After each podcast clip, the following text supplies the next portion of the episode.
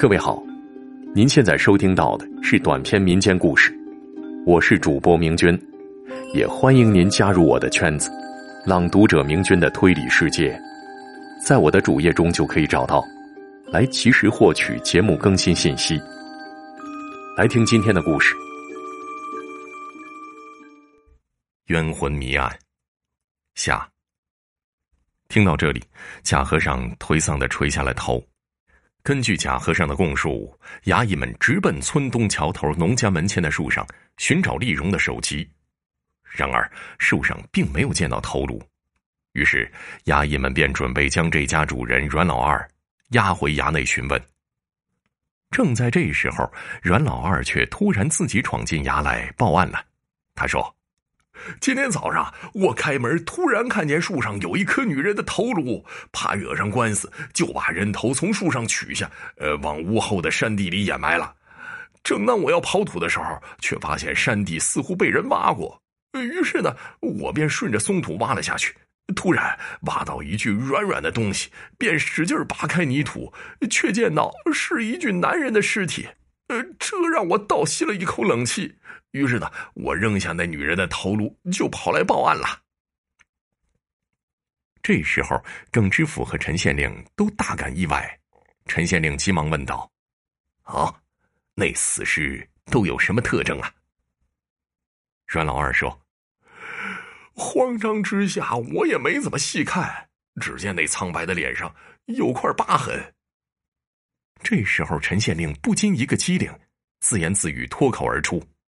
哦，难道是他？耿知府见状，于是问道：“难道老弟认识这位死者？”陈县令听了之后说：“这要等勘验完了才知啊。”于是，二人领衙役们上山勘验。来到现场，果然有一颗被阮老二抛弃的女人头颅，一旁是一具被挖去覆土的男尸。勘验完毕，耿知府问陈县令：“老弟可认识这位男性死者啊？”陈县令说：“啊，当然认识，他就是被我放掉的江南大药材商刘阿坤。当时认定他是杀害丽荣的嫌凶，我在审他时啊，就看到他脸上有块疤。今天一看，果然是他，不知他何故被害。”当天晚上，耿知府和陈县令在衙门的后花园边饮酒边分析案情。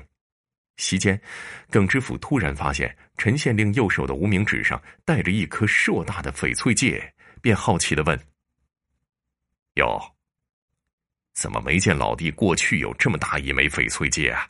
是谁送的？”陈县令遂答：“啊，是我自己买的。”“哼，那要不少银两吧？”耿知府再次好奇的问：“陈县令随口而答：‘呃不贵，十两。’”耿知府听了之后，随而转换话题说：“刘阿坤一案已陷入僵局，还望老弟尽快破案呐。”陈县令听了之后，一脸为难说：“这是个外地商人，关系一定很复杂，破案啊，难呐。”见陈县令那副为难的样子，耿知府淡然一笑，不再说什么了。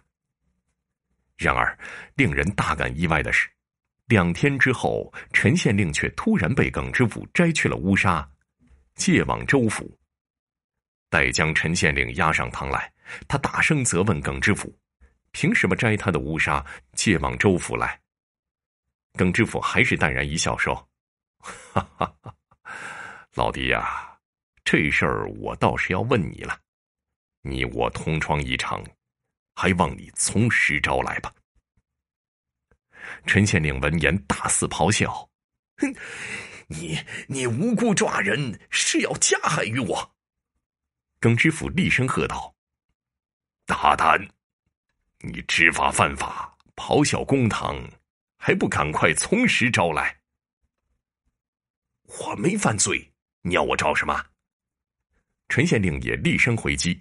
这时候，耿知府不慌不忙的叫人抬上来一箱文银，说：“就从他找起吧。一见银子，陈县令顿时脸色煞白，但仍然说：“ 这是我多年的积蓄，凭什么说是犯罪证据啊？”哼，看来你是不见棺材不落泪，不撞南墙不回头了。耿知府接着说：“你在审理李荣被害一案中，发现这刘阿坤是个大商人，在贾谊放了他之后。”便谋财害命，然后又让衙役将尸体埋到阮老二屋后的山地里。你一定还会说，凭什么认定这些？其实，要想人不知，除非己莫为啊！那天当阮老二来报案之后，你脸色突变，被我看出端倪来。在勘验之中，你在无任何证据的情况下，便一口一个刘阿坤是被人所害，这不是此地无银三百两吗？而后你说你带着的翡翠戒是用十两银子买的，其实这枚翡翠戒价值二十两银子，只多不少。况且他一般多为江南一带商人佩戴。这最有力的证据是，你从死者处掠来的五百两银子的箱子都还没来得及打开，里面有刘阿坤经商时签了名的往来单据。听到这儿，陈县令已是大汗淋漓，扑通一声瘫倒在地。望耿大人开恩饶我一命啊！只要你肯网开一面，我把这五百两银子都给你。耿知府嗤之以鼻：“哼，我给你开恩，谁替冤魂开恩呢？你以为天下所有人都会像你一样贪财枉法、知法犯法吗？”听到这儿，陈县令已瘫软如泥，像一副没了骨头的皮囊。至此。两起冤案同时告破，两个真凶也终于在秋后伏法。今天的故事就为您播讲完毕了。如果您喜欢我的演播，记得关注我。感谢您的收听。